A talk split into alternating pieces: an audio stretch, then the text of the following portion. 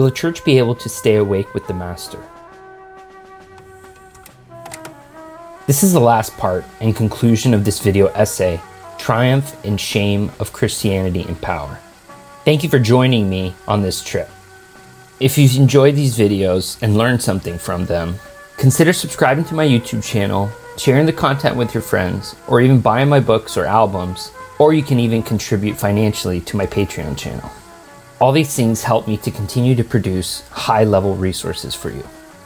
The historical, biblical, and theological journey that brought us to this point is not definitive. It does not cover all fronts or possibilities and may indeed incur many sins along the way. However, this journey has allowed us to recognize at least two things. In the first place, some horizons of possibility that the Christian faith could have in the public sphere, a faith intertwined and renewed by countercultural relationships born within the community in which Jesus is king. And secondly, the dangers of the alliances between religion with the powers of the day can entail. We live with the awareness that Constantinianism has been a recurring temptation in Christianity's history. History teaches us quite clearly concerning the dangers that the church, at an institutional level and as a whole, carries when it aligns itself behind a political, economic, or cultural project. This results very frequently in the loss of the specifically Christian identity. This problem comes from its inability to offer a prophetic voice and the full assimilation of an alternative gospel under a determined ideology. Recognizing all this should not lead us to fuga mundi or flight from the world. This could lead to the desire to escape out of history under a supposedly apolitical banner or out of fear of getting involved in issues of this world. The truth is that living in society, living in the polis, or the city, is in itself a political act.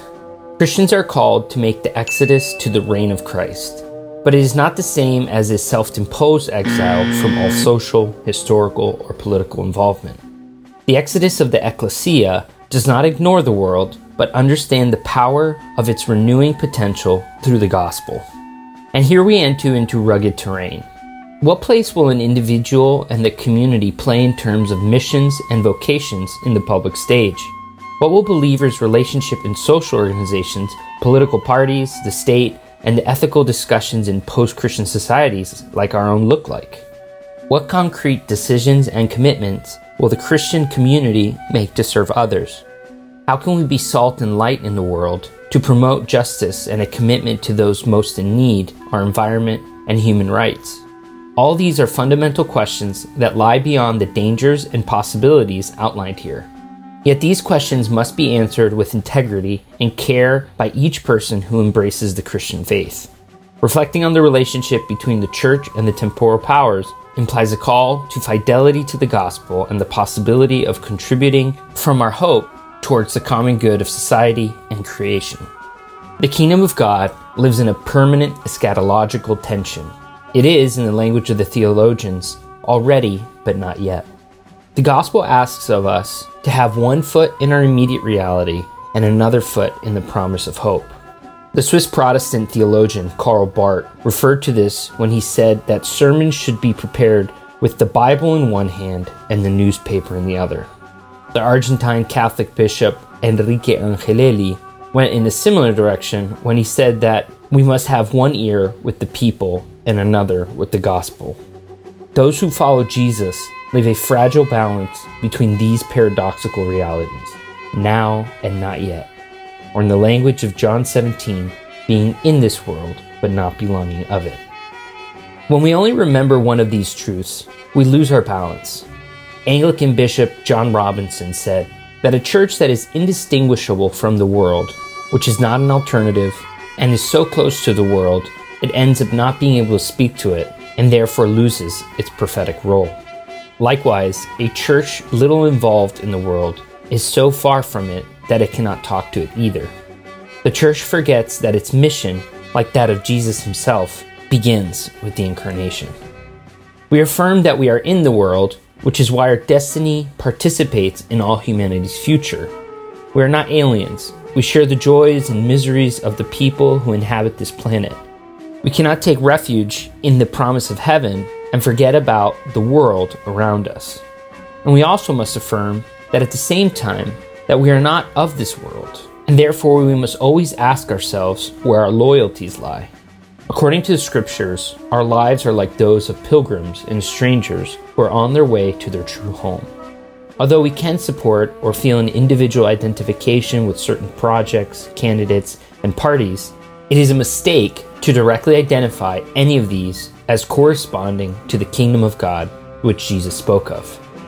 When Christianity is no longer an alternative community, the sociological consequences are similar to the events of the artistic avant garde movements of the beginning of the 20th century, such as Dadaism, Cubism, or Expressionism. Shortly before he died, André Breton, the father of Surrealism, told filmmaker Luis Buñuel, My dear friend, nobody is scandalized by anything anymore. The avant garde movements, which were born as a radical alternative to modernity's bourgeois art, their modus operandi was scandal, discomfort, rupture, and even shock. But when this revolutionary and alternative spirit of the avant garde was embraced by Western art status quo, having been canonized in museums and domesticated by the cultural industry, the scandal disappeared. The alternative became part of the cultural establishment and was absorbed as part of the status quo. This is the paradox of success. The avant garde movements disputed traditional art and sought to make their alternative project visible. But when the possibility arose to be mainstream, these avant garde movements disappeared.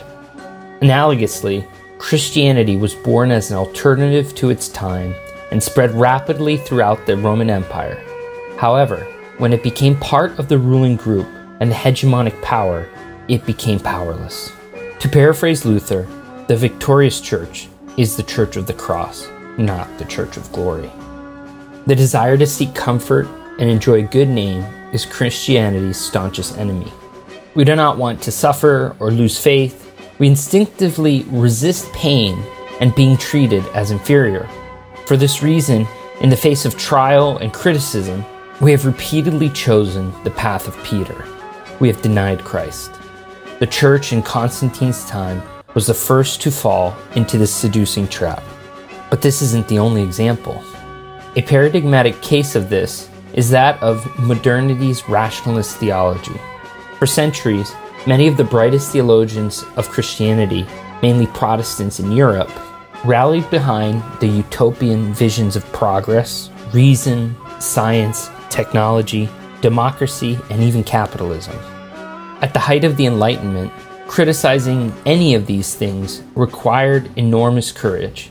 No one wanted to fall under the judgment of the Enlightenment's gatekeepers or suffer the shame of rebelling against the gods of modernity.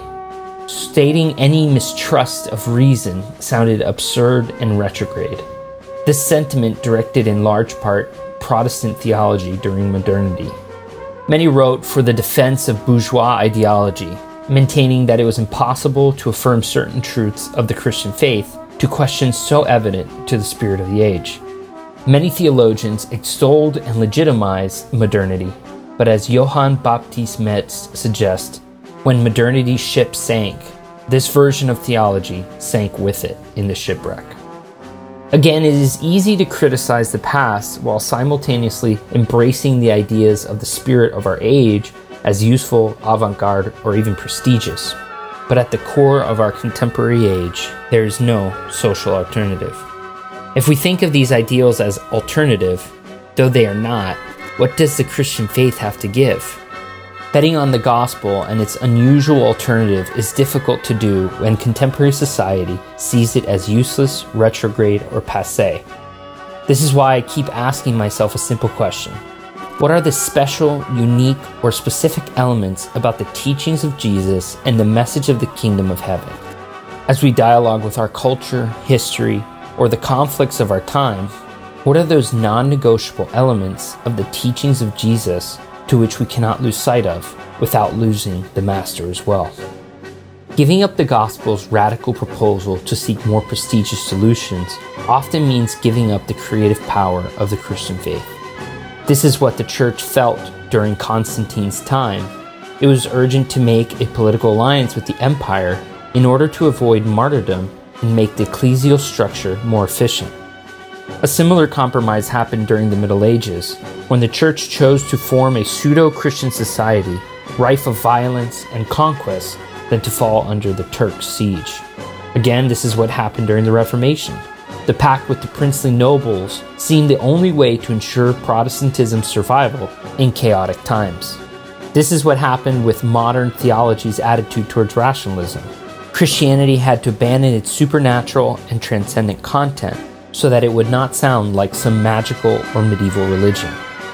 This also happened when the Catholic Church made alliances with Latin American governments. Losing these agreements would imply a very high economic, social, and symbolic cost for the Catholic Church in those countries.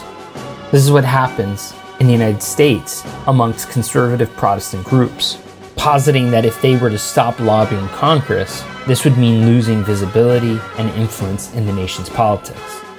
This is the case for many evangelical churches in Latin America, who, in order to confront feminism and the so called gender ideology or abortion, end up making alliances with far right sectors and along the way demonize and turn their backs on a good part of their society. This is what happens with many progressive Christians who, following the footsteps of modern theology, adhere to the slogans and causes that are in the vogue. Their desire not to be left out of the conversation end up turning a blind eye to the central issues of the Christian faith.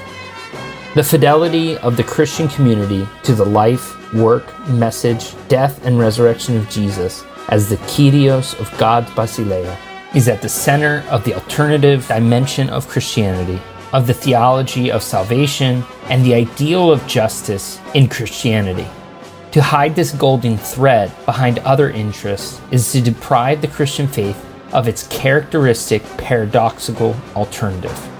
Despite internal and external pressures that desire to disfigure the message of Jesus and the loyalty of the Christian communities to the kingdom of God, we must insist on the alternative of the gospel the good news that goes to the heart of the needs of our era, and that at the same time offers something that no utopian vision can match. Against all odds that affirm the death of the gospel's message, insisting on the Christian alternative may still be the most effective strategy for radical transformation of society, more than any attempt to occupy the palace of the pharaoh or the emperor. The Christian strategy to transform society does not come from the top, but it comes from the bottom. Matthew 26 details a heartbreaking scene in the Gospels. Jesus goes to pray in Gethsemane, hours before his death. In that moment of anguish and anxiety, he asks his closest friends, Peter, John, and James, to accompany him to stay awake and be by his side that night. The Lord begged heaven for an intervention to rescue him from the cross, but accepted the will of the Father. Amid his clamor, he sought out the disciples, who were sleeping, and said to them, Couldn't you men keep watch with me for one hour? Watch and pray so that you will not fall into temptation. The spirit is willing, but the flesh is weak. A second time he prayed again, and a second time found them asleep. He went to pray one more time, and when he returned to where the disciples were, it did not matter if they were awake or not. Are you still sleeping and resting? Look, the hour has come, and the Son of Man is delivered into the hands of sinners. Rise, let us go. Here comes my betrayer. This symbolic and sarcasm filled account seems like a parody of the history of Christianity. Time after time, the disciples have failed to stay awake with the Master in his hour of most significant anguish. The flesh is weak and cannot bear the weight of the night. But sooner or later, there comes a time when denial becomes a habit in which it does not matter if we sleep or stay awake. The Son of Man has been betrayed and handed over once more. There are no easy solutions to remove Christianity from its discredited past. Changing the world with faith in the risen Christ seems like an absurd utopian solution in a post Christian era. And yet, as Antonio Gonzalez says, the attempts to take Jesus' path seriously may be the most important way in which we, as Christians, can contribute to change in our world today. But the final question I want to ask you as we end this series is Can we stay awake all night with the Master?